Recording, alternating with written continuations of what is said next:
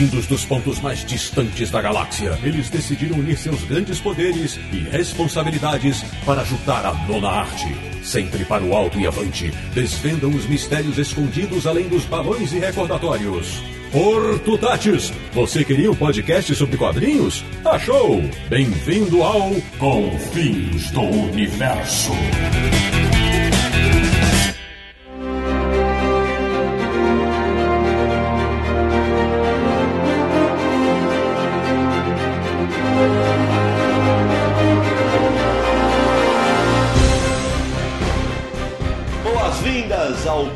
Episódio do Confins do Universo, podcast de estreia do Universo HQ. Eu sou o Sidney Guzman e de posse do meu nulificador total, serei o seu guia nessa primeira jornada pelos confins do universo. Para essa estreia, a gente reuniu a equipe original do site. Estão comigo o fundador Samir Naliato, diretamente da Zona Negativa de Petrópolis. Finalmente decidimos colocar a mão na massa e fazer essa bagaça. Até com riminha, olha o Samir, hein? Que beleza. Treinei, pô. É, assim que se faz. O desbravador de sebos paulistanos, com um faro impecável para naftalina, diretamente do Império Escuro do Ipiranga, Marcelo Naranjo. mais sem noção das coisas que o Doutor Destino do último filme do Quarteto Fantástico. Pois é. E o nosso correspondente internacional, diretamente da Latvéria, também conhecida como Luxemburgo, Sérgio Codespoti. O Galactus da Europa. Quem conhece a criança sabe que ele come igual, hein? Ó, fala sério. viu? O chocolatinho aí tá comendo solto. O apetite não é brincadeira, ainda mais no frio europeu, né? Então tudo bem. Quem é nerd o suficiente de quadrinhos já sacou do que nós vamos falar nesse episódio de estreia, né? O novo e polêmico filme do Quarteto Fantástico. O que nós achamos desse reboot, as diferenças em relação aos quadrinhos, tanto da série original quanto da série Ultimate e muito mais. Então nós convidamos você a se juntar a nós do Universo HQ nessa viagem pelos confins do universo.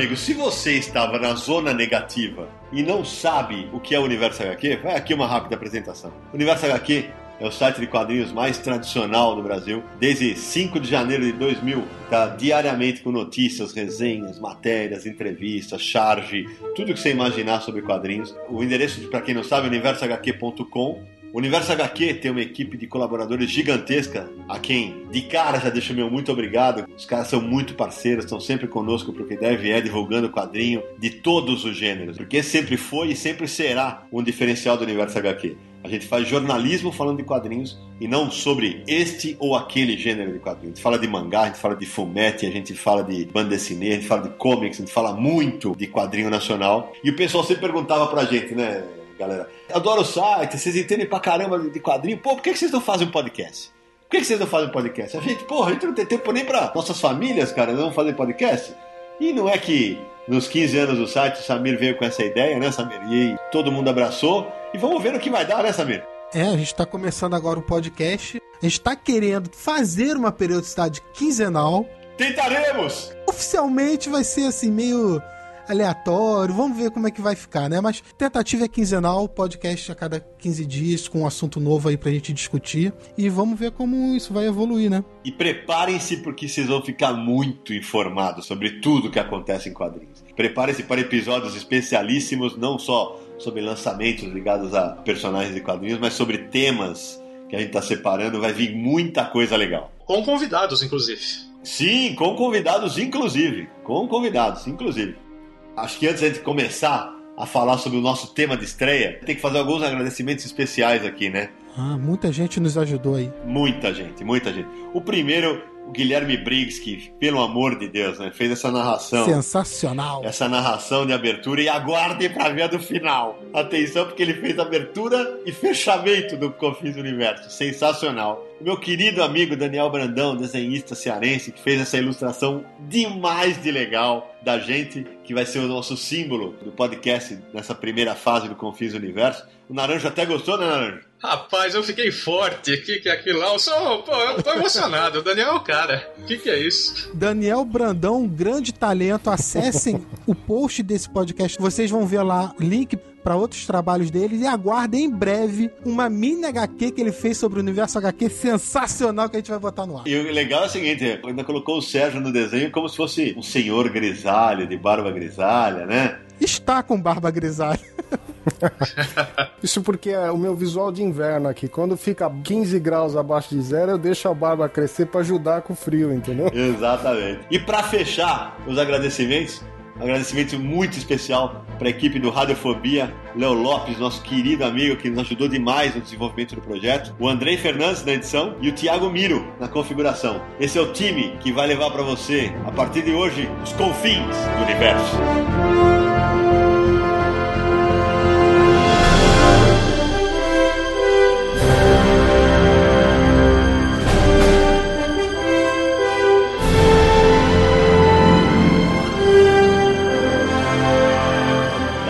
Começarmos a falar do novo filme do Quarteto Fantástico, vamos contextualizar um pouquinho sobre a primeira família da Marvel, o Quarteto Fantástico. Sérgio Codespot, como é que é a origem do quarteto nos quadrinhos? Olha, nos quadrinhos, a origem do quarteto é uma coisa, a primeira origem mesmo, de novembro de 1961, que foi quando surgiu a primeira revista. Eles basicamente entram numa nave espacial, são bombardeados por raios cósmicos ao redor da Terra e quando voltam para a Terra, todos eles se transformam transformam. E como naquela época as histórias eram mais curtas, tudo é mais condensado, a primeira aventura tem a apresentação dos poderes, a história de como eles ganharam os poderes e o que cada um faz, e além disso ainda tem uma aventura com o Topeira, que é aquele vilão subterrâneo. Quer dizer, é uma história cheia de eventos e de atividades muito diferente do que o filme apresenta pra gente, né? Faltou, Sérgio, quando os pode dizer quem são os criadores dessa história? Jack Kirby Stan Lee na direção da brincadeira brincadeira. Primeira criação da dupla pra Marvel? É, na verdade, não. Da dupla, sim, né? Não, não, não. Essa é uma ideia errônea, porque o Kirby e o Stan Lee já trabalharam juntos quando a Marvel era Atlas, e eles fizeram muita coisa junto com outros personagens, mas evidentemente que a criação do quarteto é, digamos, um dos trabalhos mais emblemáticos deles, né? É, é provavelmente o, o, trabalho mais significativo da dupla. É, foi o Quarteto Fantástico que deu início a toda a criação do universo Marvel e vale lembrar que só foi criado porque o diretor da Marvel conversou com o diretor da DC e soube que Liga da Justiça estava vendendo muito bem. E aí ele voltou pra Marvel e disse: Stan Lee, olha só,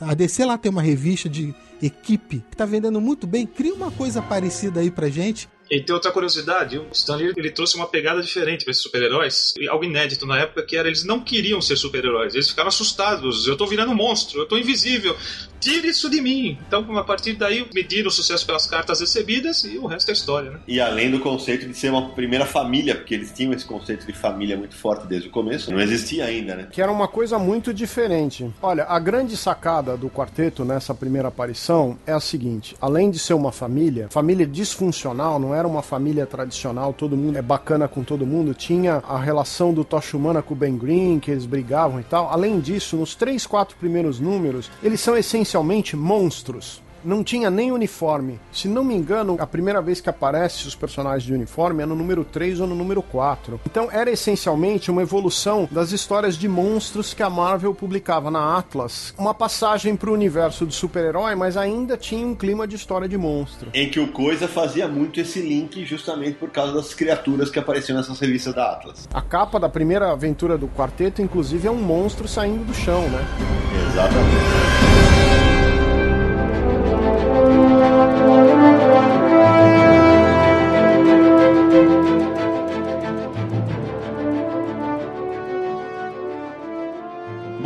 Falamos da origem do Quarteto Fantástico, mas para falar desse filme que eu ainda não vou exprimir a minha opinião sobre ele. Ninguém sabe nesse momento qual é. Como esse novo filme do Quarteto Fantástico é muito baseado na versão Ultimate. Samir, primeiro conta o que é Ultimate e fala um pouquinho da origem do quarteto nesse universo da Marvel. É, o universo Ultimate da Marvel foi criada por volta do ano 2000 com uma proposta diferente. Em vez deles rebutarem o universo convencional, eles decidiram reimaginar os personagens nesse universo paralelo, vamos dizer assim, onde os autores podiam contar novamente a origem, mudar coisas da origem que quisessem. Não teria aqueles anos, décadas de cronologia que os leitores iam ficar preocupados para saber o que aconteceu para acompanhar. Então, eles tinham carta verde para fazer o que quisessem. Primeiro foi o Homem-Aranha, do Brian Bendis, depois foi os X-Men do Mark Miller. E o Quarteto Fantástico surgiu em 2004, juntando esses dois autores, o Mark Miller dos X-Men e o Brian Bendis do Homem-Aranha. E o Samir, como ele é mais novinho, você que está nos ouvindo, ele fala X-Men. Eu e o Sérgio falamos X-Men, porque eu sou velho. Eu me perdi agora, o quê? Tô só tirando sal, porque o Samir, como é mais novinho, eu também falo X-Men porque eu não falo Xavier e não falo Wolverine, entendeu? Você é novinho, cara, tem 50 anos de universo HQ.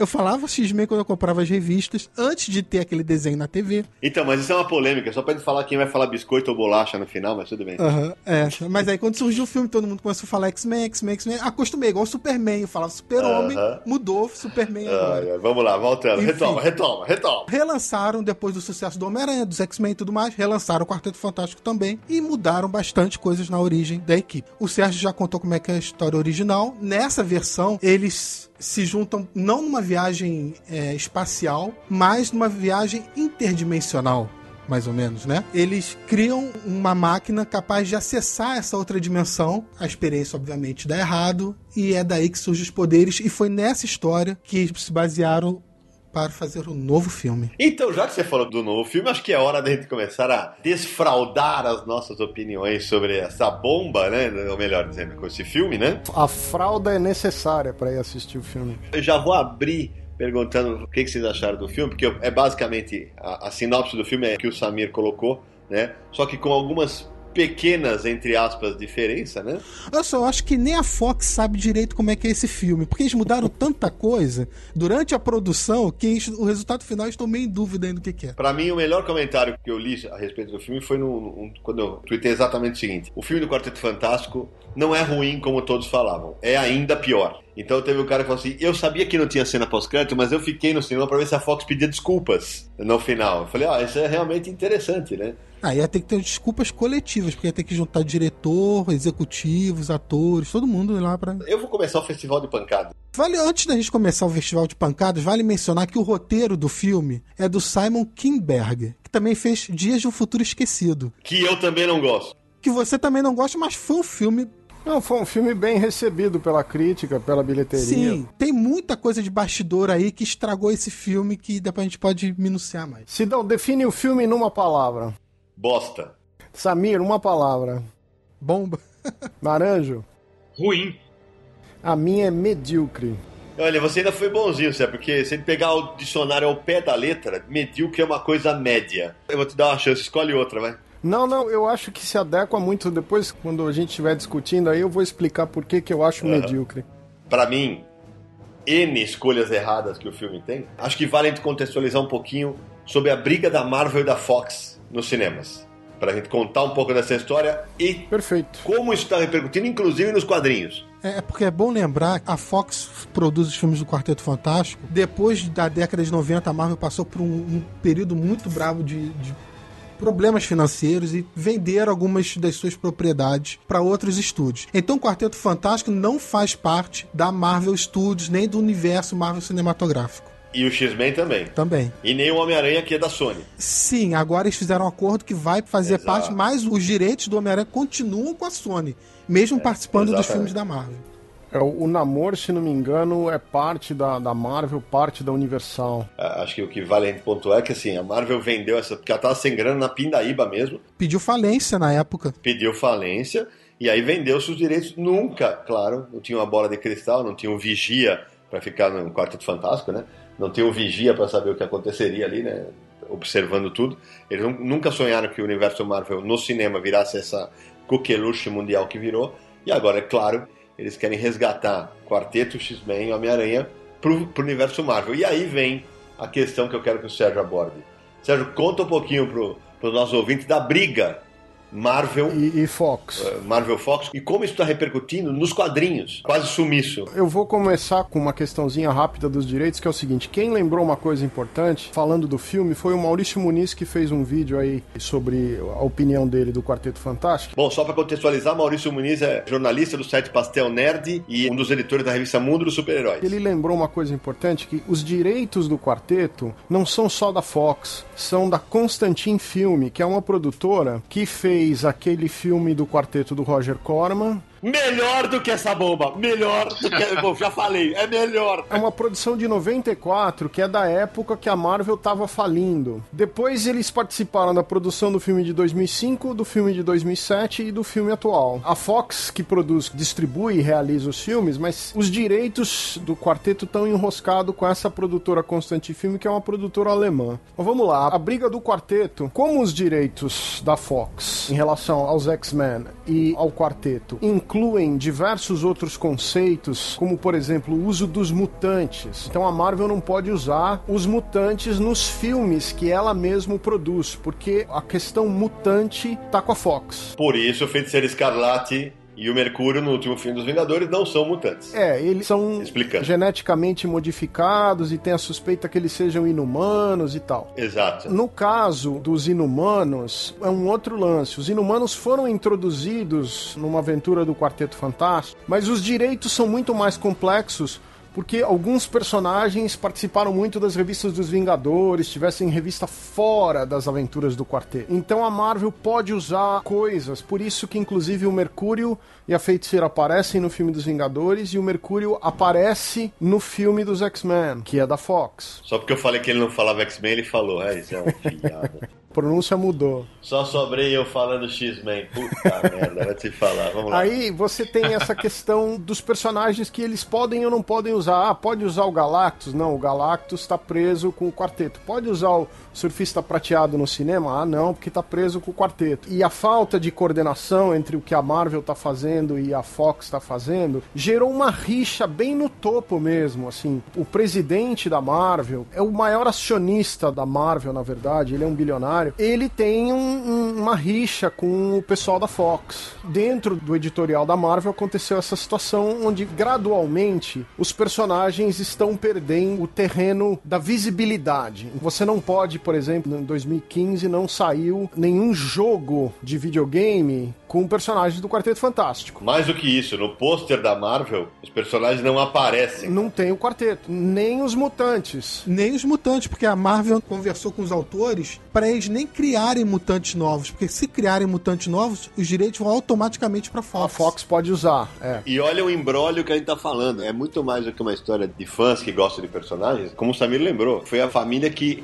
iniciou o universo Marvel. E eles não podem usar hoje nos quadrinhos. Não é que não pode usar nos quadrinhos, eles não querem usar Exatamente, exatamente. porque eles não querem dar nenhuma chance. É uma queda de braço empresarial. Tanto que a Marvel cancelou a revista do Quarteto Fantástico, que mesmo anunciando que ia cancelar e tudo, não vendeu bem a última edição. E até agora, com a linha de títulos que eles anunciaram pós-Guerras Secretas, nada do Quarteto Fantástico foi anunciado ainda. Não é mais só a mulher que é invisível. É verdade. Boa, Nanano. Boa, Nanano. Alguns personagens do quarteto estão espalhados, então o Coisa tá fazendo parte do Guardiões da Galáxia, o Tocha Humana tá fazendo parte dos humanos. Ninguém sabe se o Reed Richards, por exemplo, vai sobreviver à Guerra Secreta. Sim, mas um título Fantastic Four não tem ainda. Não, não tem, não tem, não tem. Eles não só não cancelaram as revistas dos X-Men porque dá muito dinheiro pra Marvel. Mas todos os eventos dos X-Men agora são interligados com os Vingadores. Tem título que tem Vingadores e X-Men junto por tudo quanto é lado. Então a Fox não pode fazer nada com essas aventuras no cinema porque depende dos Vingadores. Não, não pode usar os Guardiões da Galáxia porque tem uma aventura dos X-Men com os Guardiões, não pode fazer aquela aventura. Tá tudo meio entrelaçado pra dificultar e complicar legalmente o uso daquelas histórias ou daqueles personagens, porque não é só um negócio do Quarteto Fantástico mais. Mas o que eu acho, Sérgio, é que depois dessa bomba, né, desse filme, acho que a Fox fez o favor pra Marvel, cara. Ela, ela vai, apesar de já, já ter falado que vai ter uma continuação, que eu, eu acho que isso é pra arrancar mais alguns milhões de dólares na transação, porque Eles não são tontos, a bilheteria foi péssima. Então acho que o ponto é justamente esse. Mas tem uma outra coisa em discussão, que é a Fox querer fazer o seriado de TV live action dos X-Men. Sim, sim. E para isso, eles precisam da aprovação da Marvel. A Fox não tem os direitos para a TV. E eles querem fazer o seriado, estão negociando o seriado. Então eu não sei como fica diante dessa briga, principalmente com o quarteto. A Marvel se posicionando para usar muito mais a questão dos inumanos e dos poderes dos inumanos para substituir a ideia dos poderes mutantes. Quer dizer, como é que fica essa brincadeira? Porque a Fox na televisão já tem um seriado Gotham e a Marvel tem o, o Agentes da Shield, tem o, o Agente Carter na TV aberta. As séries da Netflix, quer dizer, vai criar um seriado para Fox para competir com E eles? sem falar que não faz sentido a Marvel autorizar uma série dos X-Men quando eles estão em briga com a Fox. Então eh, não faz muito sentido isso. Por que o filme é ruim, Sidney? Cara, pra mim o roteiro é inexistente. Não houve link com os personagens originais, exceto, atenção, exceto pelo Coisa. Acho que o Coisa tem ali a, a essência do personagem, aquela amargura tal. Só não tem os shorts. É, só não tem o short, né? Ele tá pelado, né? Ainda bem que não mostrou a coisa, né? Pedra, né? Só faltava isso. Pior, ele, além de tudo, coitado, encolheu e não. Né? Veja só o senso de observação do Naranja que ele ficou reparando no filme. Entendam, pra quem não sabe, o Naranja é o único São Paulino da equipe, então vocês sabem como é que é, né?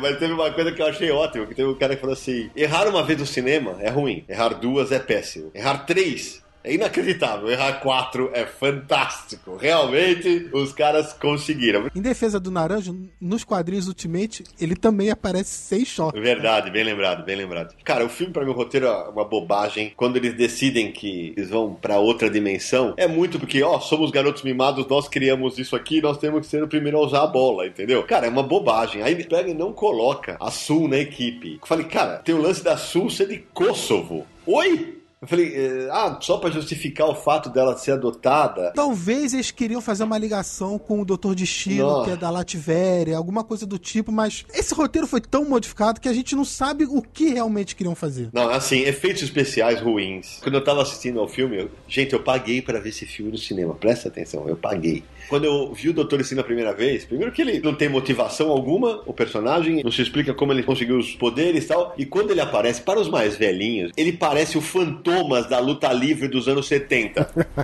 Pô, coloque aí né, no, seu, no seu Google aí. Fantomas Luta Livre anos 70. Você vai ver, é o Doutor Destino. Só que ele botou aquele capuz que, como disse o Sérgio antes da gente começar a gravar, parece o Tetsu do Akira. A versão porca do Tetsuo, né? Que, aliás, a JBC vai lançar esse ano Akira de volta ao Brasil. Então, abrindo parênteses aqui. É, num belo trabalho. Então, pra, cara, pra mim o filme é todo errado. O filme não tem ritmo. Os personagens estão mal desenvolvidos. Eles conseguiram acabar com uma coisa que, os- que o quarteto sempre foi, que é o conceito da família inexiste.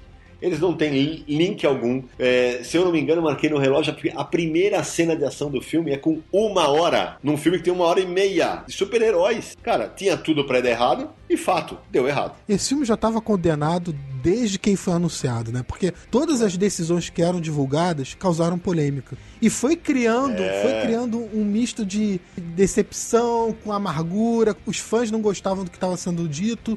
O projeto foi descarrilhando desde aquela época. Então começou quando o Michael B. Jordan foi anunciado como Tocha Humana, né? Por ele ser um ator negro, independentemente de, ah, não, olha, é, personagem é de etnia branca originalmente e tal. Porque quando eles, eles decidiram mudar a etnia do Tocha Humana e também do pai dele, né, o Franklin Storm. Mas mantiveram a etnia da Sue Storm. E aí a desculpa para eles continuarem sendo irmã é que ela seria adotada. E isso criou muita polêmica nas redes sociais, na internet. É, o projeto começou a ser mal falado desde essa época. E pouco antes da estreia do filme, foi divulgada uma carta aberta do Michael B. Jordan falando sobre toda essa repercussão, sobre toda essa polêmica. Basicamente, a carta coloca os fãs em dois lados. Ou você gosta desse filme e não é racista, ou não gosta porque é racista. Nossa, que bobagem.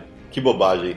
Bom, porque a carta basicamente dizia o seguinte: vivemos no ano 2015, é uma outra época, tudo legal, tudo certo, mas diz o seguinte: ó, vocês precisam aceitar isso e saiam da internet, saiam de frente do computador e vão viver a vida. É assim hoje em dia. E se você não gostar do filme é porque você é racista. Então, eles quiseram criar esses dois lados que foi muito ruim. É igual você ser coxinha ou petralha. Exato. Vou fazer um parênteses aqui.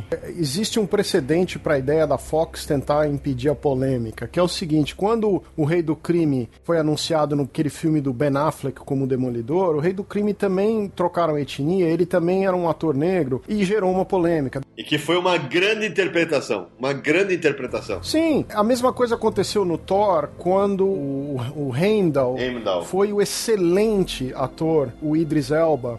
Que é um ator excelente e gerou a mesma polêmica, e mais recentemente até o Ben Urich, no seriado da Netflix do Demolidor, também teve uma polêmicazinha. No Flash, a Iris West. No Homem de Aço, Perry White. Eu acho que a Fox tentou, de uma maneira equivocada, de minimizar a questão da polêmica. Ó, nós vamos trocar a etnia dos personagens, mas não é para vocês ficarem é, criticando o filme antes de saber o que nós vamos fazer. E aí vem a minha observação que é a seguinte: já que era para trocar, não era mais interessante fazer toda a família? Sim. Não seria um filme mais corajoso? Não seria Não, uma coisa dúvida. mais interessante? O Franklin Storm, Johnny Storm. Tocha Humana, o Johnny Storm e a, a Sue Storm fossem todos negros. Fossem todos e aí negros. você tinha um relacionamento até interracial do Reed Richards com a Sue. Dava uma dinâmica talvez mais moderna, muita gente podia até criticar, mas era um filme mais corajoso, entendeu? Exatamente. E eles optaram pela solução clássica que você vê em qualquer seriadinho. Ah, na década de 60 não tinha nenhum personagem super-herói negro,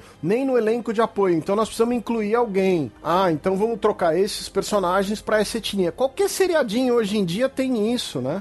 E aí, pra mim, Sérgio, veio a grande cagada do filme, cara. Porra, eles escolheram quem pra ser o Tocha Humana? O garoto problema da equipe, o cara que é mimado. É um clichê. Vamos falar a verdade? É um clichê. É um clichê. Ou faz a família inteira, ou faz o Reed Richards, então. É um festival de equívocos, O cara. problema desse filme, a mediocridade do filme é a quantidade de clichê. A história que eles estão contando é uma história de origem. É um clichê. Já cansamos de ver filme de super-herói com história de origem. E sendo o quarto filme do Quarteto Fantástico, contar de novo a origem desses personagens, mesmo sendo a versão Ultimate, é um clichê. A história inteira ah, começa na infância do carinha, mostrando eles são amigos, depois ele encontra o outro, tem a relação de ciúme com a Su, não sei o que, com o Doutor Destino, bababá, tem um acidente, eles ganham os poderes, e aí um deles é o vilão. Clichê, meu amigo. E antes do acidente, olha, vamos fazer uma viagem intergaláctica. Amigão, vem aqui que você estava comigo desde o começo, então vem cá na minha nave. É, que sem preparo algum. É clichê. Exato, exato. Parece o enredo dos Goonies, cara. Pô, se fosse enredo dos Goonies ia ser bom. Se fosse a qualidade dos Goonies era bom, né? Sim, então. Os personagens não têm alma, a interação entre eles não funciona, a história é besta. Red Richards, o maior gênio da Marvel, é um moleque de garagem. Ele acertou a mão num experimento. Parece que é só isso que ele sabe. Uma Susan Sonsa, um Johnny que tenta, mas que não tem nada de arrogante, e acaba sendo até simpático. Essa história que o Sidney falou, do Ben Green ser chamado porque foi amigo de infância,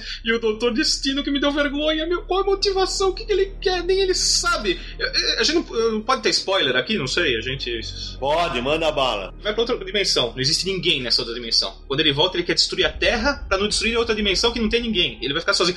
E a capa dele, que surge do nada, do além. Vai lá ficar dando uns pega com as pedras, em vez de pegar a Susan. Ah, falou. Ele tava sozinho em outra dimensão. Quando acham ele, ele aparece com a capa do Doutor Destino. De onde saiu aquela capa? Pelo amor de Deus. Eu dormi três vezes durante o filme, eu perdi alguma coisa, foi isso? Eles conseguiram um elenco que não tem carisma junto. Os dois personagens de um pouco maior carisma é o Franklin Richards e o Johnny Storm. Até a escolha do elenco teve briga. É, até na escolha do elenco teve briga. O diretor Exato. queria um ator e o estúdio queria uma atriz e teve a confusão. Pro Senhor Fantástico, o estúdio queria um ator, o diretor queria outro. O diretor ganhou a briga, então ficou o ator atual, mas em compensação o estúdio falou: não, então pra Sue Storm tem que ser essa que a gente quer. É muita briga de bastidores. A gente tá falando do filme, não faz sentido a relação entre os personagens, não faz sentido isso, não faz sentido aquilo, mas a gente tem que lembrar que esse roteiro foi cortado, remontado, trocado várias e várias vezes. Então a gente não sabe como é que era a versão, a primeira versão do roteiro. A versão final a gente sabe, é ruim. Vou falar uma coisa pra você. Mesmo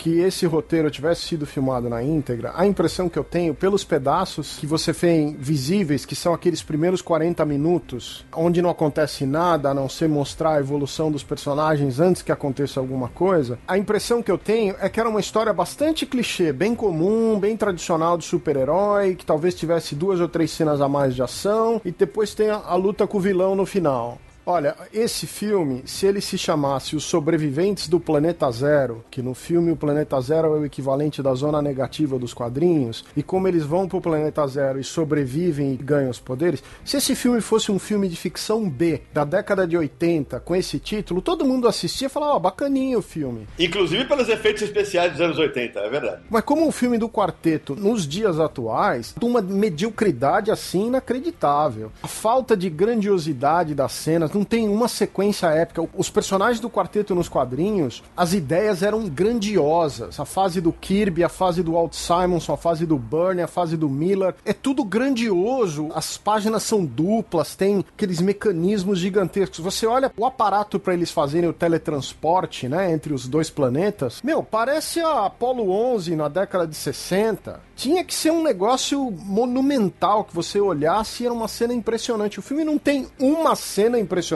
E aí chega no final, os caras são completos estranhos. O Reed Richards reúne os caras assim: vamos agir como uma equipe. E todo mundo, eles agem como se eles já treinassem no edifício Baxter há vários anos. E pior que isso é o final, né? Que eles chegam pro governo e falam assim: nós estamos fodão, não vem mexer com nós. O governo vai lá e fala: beleza, não vamos jogar uma bomba atômica na sua cabeça. Imagina, o que, que é isso? Ai, gente, cara. De repente parece que todos se conhecem, trabalharam vários anos juntos. É curioso porque pouco antes, quando eles ganham os poderes, eles cortam com um ano depois. E não mostra nada deles. E eles estão todos separados, hein? Os outros três ficaram juntos, mas o Reed Richards fugiu. Mas é engraçado porque eles nunca lutaram juntos. Eles pulam toda a fase que eles estão descobrindo os poderes. Depois que eles ganham os poderes, você não vê praticamente nada. O filme corre para acabar, pula o tempo, você não vê eles treinando nem nada. E pensa só, Samir, se eles tivessem uma cena mostrando os três separadamente do Reed Richards treinando em conjunto. Mas isso não acontece. É, em conjunto não. Malandro Stan Lee, que nem participação especial não fez.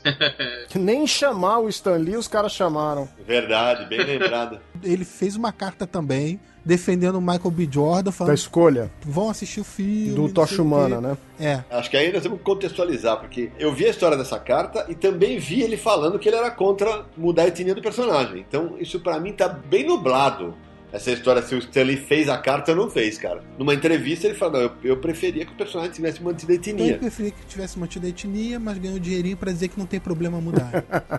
Exatamente. Igual o James Cameron fez um vídeo pro Exterminador do Futuro Novo falando: esse seria o meu terceiro Exterminador do Futuro. Ui. E bombou igual o quarteto. Ui. Voltando ao final, da cena final que o Sidney tava criticando, me lembra muito o conceito do authority, sabe? Quando um grupo de super-heróis assume e fala: Bom, agora nós estamos acima de vocês, do governo básico. Sim. Essa ideia é velha. Vão bater o pau na mesa. É uma ideia velha. Essa é uma ideia que tem já 15 ou 16 anos, pelo menos, em termos assim, mais. Tem até mais tempo do que isso, mas se você pegar o authority como referência, já são 16 anos. E o filme é pueril, né, Sérgio? Porque ele chega assim: Ó, além de a gente não obedecer vocês, vocês vão ter que dar um prédio para nós, vocês vão ter que financiar a gente.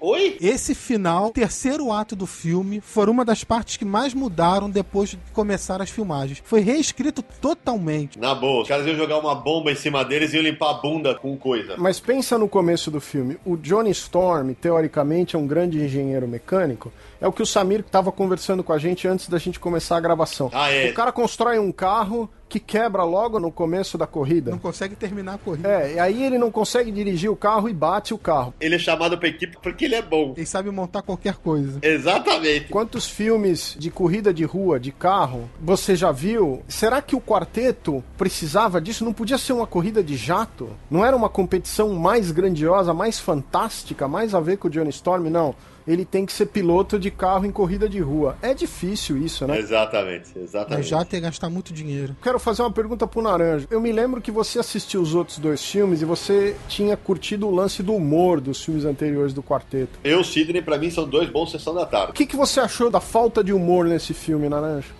Eu não lembro de uma risada. Nem eu. De eu parar pra rir, só se for pelo ridículo da situação. Acho que eu ri do ridículo da situação. Não tem, não tem, não tem, zero de humor. Nem isso eles aproveitaram da Marvel, que tem gente que fala, ah, os filmes da Marvel são engraçadinhos. Tá, funciona, a gente ri no cinema. Esse não tem humor. Os anteriores, eu não, não, gosto muito, mas comparando com esses, eu prefiro os anteriores. Eu prefiro a nuvem Galactus do que essa porcaria que Exato, exato, eu também. Eles quiseram diferenciar esse filme dos anteriores de todas as maneiras possíveis. E isso inclui no humor do filme. Que não existe. Mesmo que fosse um filme sério. Insisto, Roger Corman, que é a primeira versão tosca que foi feita, que nunca foi exibida. Você acha isso aí no YouTube? É melhor do que esta porcaria que foi feita agora. É melhor. Que exagero. É melhor.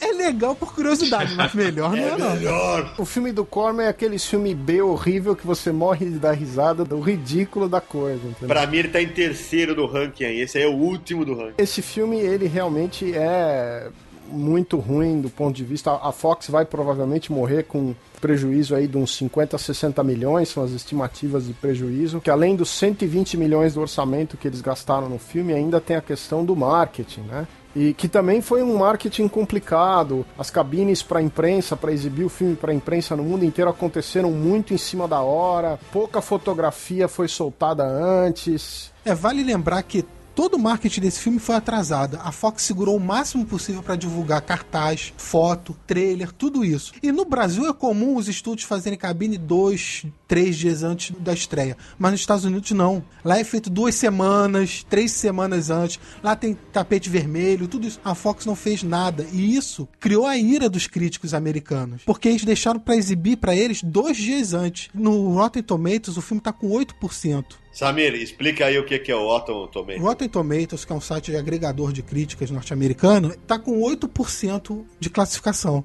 É um valor muito baixo. A Fox escondeu tanto esse filme, queria contar uma história aqui que vocês devem se lembrar. O Universo HQ recebeu um e-mail da Fox americana Verdade.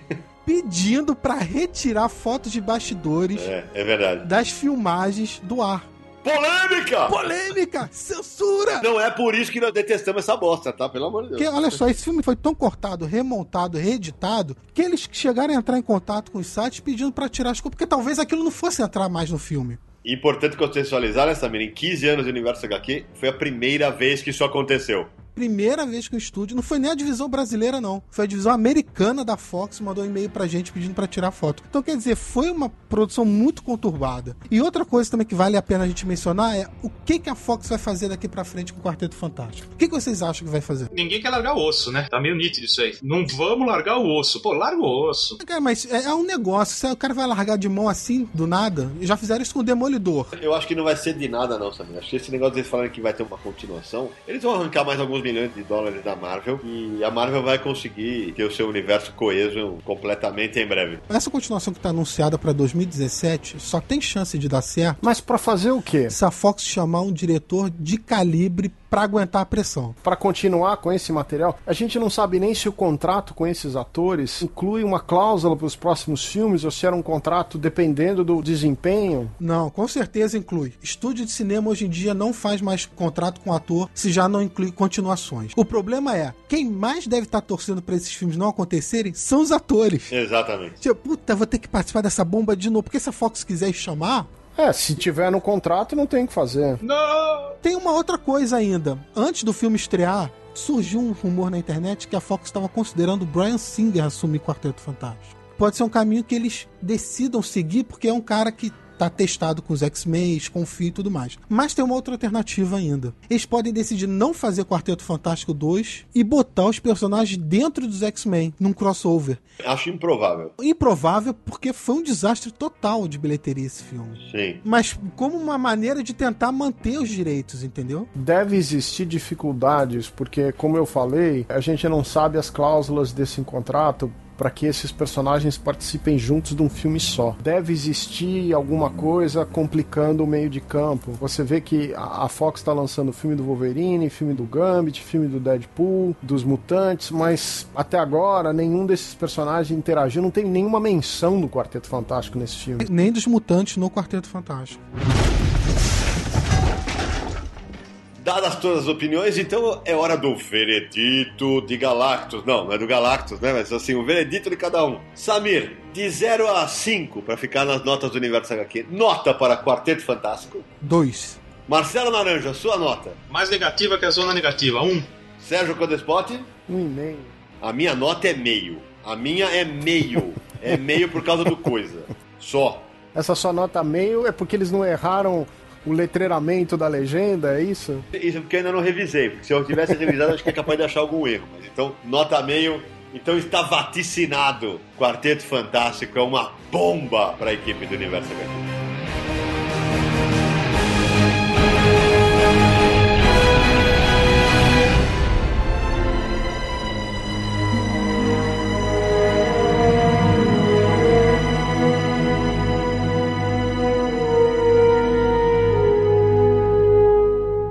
De nós vai indicar uma HQ do Quarteto Fantástico.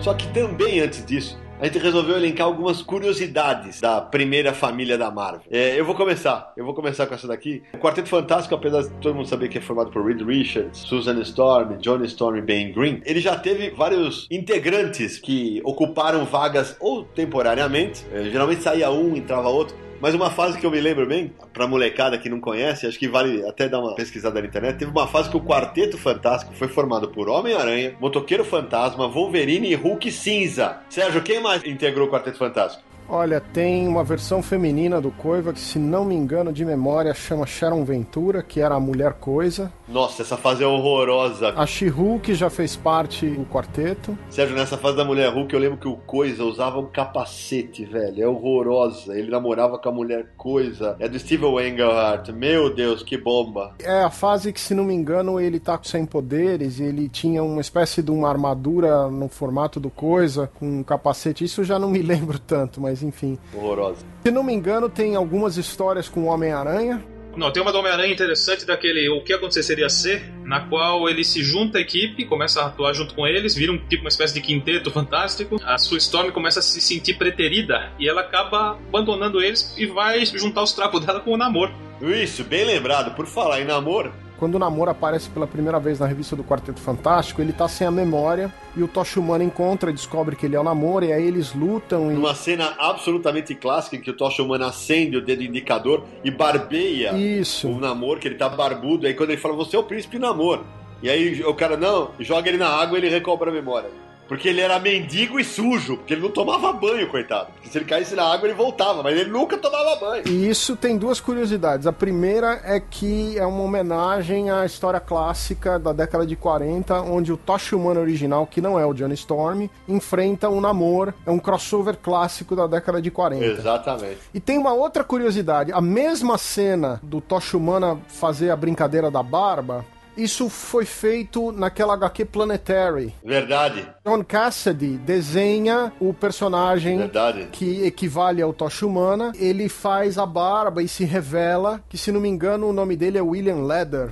E ele é um dos quatro vilões da história. E a cena é igual à cena do namoro, porque é uma homenagem àquela sequência do namoro. É uma brincadeira do Planetary ligada ao quarteto e tal. E nessa fase, quando o Kirby o Lee, e o Stan Lee resgatam o Príncipe Namor pro universo Marvel, ele passa a ser um interesse romântico da Susan. E rola um, Isso. um, um affairzinho entre eles. Em sagas mais pra frente foi até explorado esse relacionamento. E Reed Richards foi o corno elástico, né? Ele foi o chifrudo elástico que, que levou cornos do Príncipe Submarino. Eu vou fazer só mais uma observação dessas curiosidades, é que tem uma versão maligna da Sue Storm. Hum. Tem uma HQ, se não me engano, na fase do Bunny, que ela tem uma versão lado negro, tipo a Fênix, e onde ela se chama em inglês Malice, em português é Maligna. E ela tem um outro uniforme e tal, e a versão, digamos, maligna da Sue Storm, que também teve um certo impacto num determinado período aí. O Quarteto Fantástico é o grupo que mais segue a moda. O uniforme dele já mudou tantas vezes. O número 4 muda de lado, eles já tiveram uniforme branco, uniforme negro, uniforme vermelho. Vermelho e preto. Só me uniforme vermelho e preto porque ele é flamenguista, tá? Só pra vocês saberem. Azul. Sempre lembrando que nos quadrinhos os uniformes são feitos de moléculas instáveis. Aliás, o Red Richard ficava rico só de vender esse lance dos uniformes pros outros heróis, né? Os uniformes são feitos de moléculas instáveis e é por isso que eles resistem aos poderes dos integrantes do quarteto. Outra curiosidade é a seguinte: quando o Quarteto Fantástico surge nos anos 60, a Susan Storm ela tinha o quê? O papel de mulherzinha da equipe. Ela era a frágil donzela que estava sempre em perigo, que se apaixonava por outro rapaz bonitão tal. Com o passar dos anos, os roteiristas começaram a desenvolver a Susan e, para mim, ela é não só a líder da equipe, porque ela é muito mais líder do que o Senhor Fantástico, ela é o membro mais poderoso da equipe, na minha opinião. É, ela é a liga, né? Ela que dá a estrutura pra equipe. Ela tira o Red Richards do laboratório. Ela... ela é a mãe, né? É, ela dá bronca no irmão mais novo quando ele apronta, entendeu? Ela é o centro da família. E também tem uma coisa que vale dizer, né, Sérgio? Em vários momentos do quarteto, nesses cinquenta e tantos anos de, de trajetória, o Coisa também já teve interesse romântico por ela no começo, né? Antes de se apaixonar pela Alicia. Embora o, o amor dele seja a Alicia e o Red Richard e a Sue tenham um casado. Vale lembrar também, você está falando da evolução da Susan Storm. Quando ela foi criada, ela se chamava Garota Invisível. O nome só mudou para Mulher Invisível, se eu não me engano, na fase do John Byrne, que ele decidiu desenvolver mais a personagem e amadurecer a personagem. E tem o filho deles, né? O Franklin Richards, nem comentamos, né? Tiveram filho. Sim, isso. Esse coitado aí passou por tantas que nem eu sei onde ele tá hoje.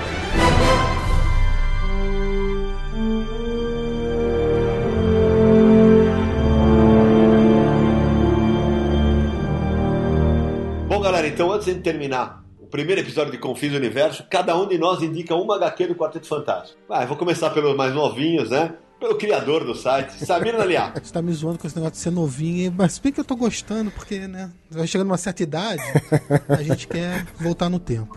A minha dica é uma que a gente já falou muito durante o programa. Se você viu o filme, gostou ou não do filme, procura Ultimate Quarteto Fantástico. A Panini lançou ano passado o encadernado com o primeiro arco de histórias. Você vai ver algumas influências do filme, você vai ver o que estavam tentando fazer, não conseguiram, mas tentaram fazer. E é muito melhor que o filme, tá? É, e vai conhecer uma versão diferente. É sempre bom, às vezes, mudar um pouquinho e ver umas interpretações diferentes dos nossos personagens favoritos. Sérgio Codespot, sua vez. Olha, eu vou ficar no clássico mesmo, que é a fase do Jack Kirby e do Stan Lee, porque é ali que surge o Galactus, que surge o Surfista Prateado, que surgem os Inumanos, o Doutor Destino, o Topeira, quer dizer, um elenco tão rico de personagens da Marvel, que depois o próprio Vigia é outro personagem que surgiu dentro dessa brincadeira. É tão rico esse universo de personagens da fase do Stan Lee e do Kirby e tão clássico. E Sérgio, e o tanto que essa fase influenciou em colocar ficção científica em história de super-herói, cara. Essa fase é importantíssima. É uma fase que influenciou tudo que veio depois dentro da Marvel. Se eu não me engano, eles escreveram juntos mais de 100 edições, não eu foi? Não me lembro, eu não me lembro o número. Puxa, de cabeça eu não saberia te dizer. É, eles se escreveram uns 4, 5 anos de quarteto antes de trocar desenhista e roteirista. Inclusive, a melhor fase do quarteto é a partir do segundo, terceiro ano, quando realmente realmente a coisa tá muito amadurecida ali, que é uma fase brilhante.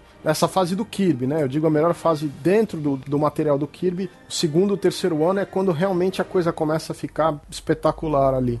Marcelo Naranjo, sua escolha. Toda a fase do John Byrne. Saiu em formatinho pela editora Abril e a Panini lançou em edições em formato americano, encadernadas. É de uma criatividade ímpar, é muito bacana. E tem algumas histórias que ele dá aquela pegada de sci-fi. Por exemplo, uma, o Richards vê todo mundo morrendo ao redor dele e ele, com a mente dele, percebe que é tudo uma ilusão criada a partir de um cristal que um dos inumanos achou. Uma outra que um senhor de idade, a partir do experimento com uma bomba atômica na década de 40, ele desenvolveu um poder mental gigantesco, mas ele, nem ele sabe disso. E tudo é destruído no mundo mundo e ele com raiva faz tudo voltar ao normal. Ele é muito bacana, realmente eu recomendo bastante essa fase. Fica a dica, já que você falou da Panini. Panini tem republicado muita coisa que ela já lançou, tá em catálogo. Valia republicar essa saga do John Byrne aí, recolocar no mercado. E tem uma clássica, hein? Que é o Julgamento de Red Richards, com a participação de ninguém menos do que o próprio John Byrne, chamado pelo Vigia para documentar os fatos. Bem lembrado, hein? Uma metalinguagem muito bacana, muito bacana mesmo.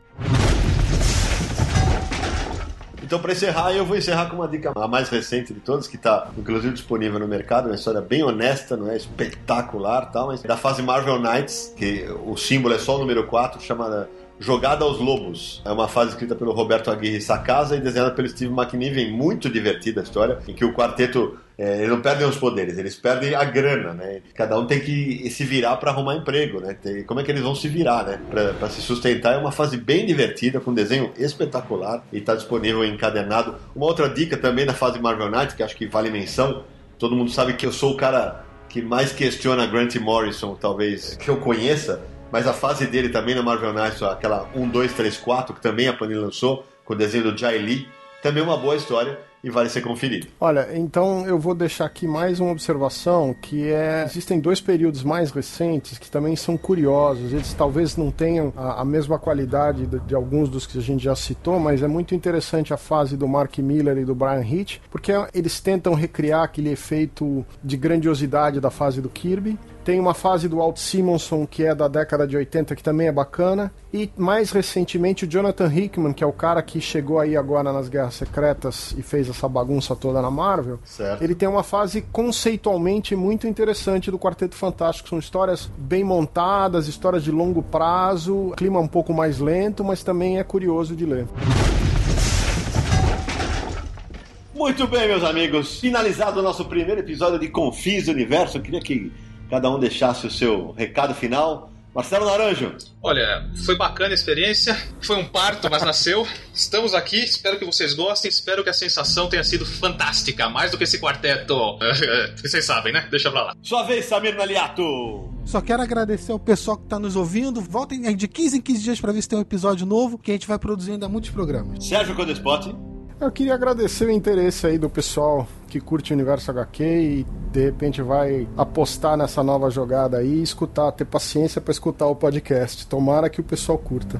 E eu também encerro agradecendo a todo mundo que acompanha nosso trabalho desde 2000, tá lá diariamente, eu viajo o Brasil inteiro, a galera tá sempre falando, pô, Universo HQ minha referência de quadrinhos, todo dia eu acesso a página inicial, isso é muito legal, agradecer a confiança e pedir que vocês nos ajudem a compartilhar, deem muitos likes aí nesse episódio de estreia e nos acompanhem nessa nova jornada aí pelos confins do universo. Já que nós estamos falando pro pessoal nos acompanhar, acho que vale agora a gente dizer como é que o pessoal entra em contato com a gente, né, Samir? Ah, é muito fácil. Os nossos canais de contatos. O site, em primeiro lugar, né? www.universohq.com. Entra lá, veja as novidades diárias que temos para vocês. Nas redes sociais, nosso Twitter é @universohq, Facebook, facebook.com universohq. E se você quiser mandar pra gente a sua opinião sobre o podcast, dicas de programas, sugestões, críticas não precisam, enfim, podcast universohq.com. É brincadeira do Samir, viu? Pode mandar crítica sim, a gente é grande gente aguenta, não tem problema, a gente segura a onda e vão ser muito bem-vindos, é claro, nós estamos brincando, a gente não tem nenhum problema com isso. Então, ó, entrem em contato conosco, espero que vocês gostem do, do episódio de estreia e tem muito mais por aí. Antes de terminar, Samir, posso fazer um jabazinho aqui, não? Pode. Sei não quanto que eu vou ganhar nessa. Ui, cara, os caras, tá, tá vendo? Só pra vocês entenderem, o Samir é o criador do Universo HQ. O Universo HQ surgiu como um site de fã depois de alguns meses que eu levei essa equipe que vocês estão ouvindo aí, né? Sérgio Codespot e Naranjo. Como ele é o criador, sempre faz esse bullying comigo, entendeu? Não importa que hoje eu sou o editor-chefe, ele faz o bullying comigo. É o cara danado. Cara, pra que serve a amizade se não pra zoar os amigos? É verdade, é verdade. não, eu só queria dar um toque, galera. É o seguinte, agora no dia 22, 23 de agosto, eu vou participar da Multiverso Comic Con no Rio Grande do Sul. É, vai ser em Canoas. E eu tenho a honra de ser homenageado. Até agora não entendo como é que o Emerson que é o organizador, resolveu que eu seria homenageado. Eu continuo achando que ele tá maluco, mas agradeço de coração. Vai ser um evento muito legal, com muita gente bacana. Vai ter Peter Milligan, Vitor Cafage, Luca Fage, Paulo Curumbim, Cris Eico, Gustavo Duarte, Fábio Moon e Gabriel Barra, Rafael Albuquerque, Roger Antônio, Marcelo Maiolo. Tem uma galera o Ivan Costa da CCXP. Tem muita, muita gente boa que vai estar no evento. E se você é de Porto Alegre região e puder comparecer, acho que vocês vão ver muita coisa legal, muito conteúdo bacana sendo exposto lá. Então é isso, galera. Muitíssimo obrigado pela audiência nesse primeiro episódio de Confins Universo e até a próxima.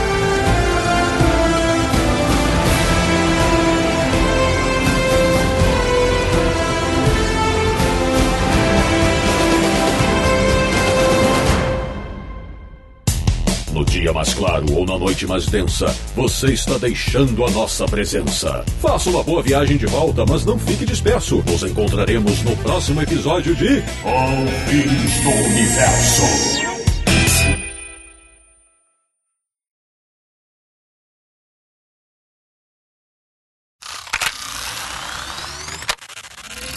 Meus amigos, finalizado o nosso primeiro episódio de Confins do Universo, eu queria que cada um deixasse o seu recado final. Marcelo Naranjo. Olha, foi bacana a experiência. Foi um parto, mas nasceu. Estamos aqui, espero que vocês gostem. Espero que a sensação tenha sido fantástica, mais do que esse quarteto.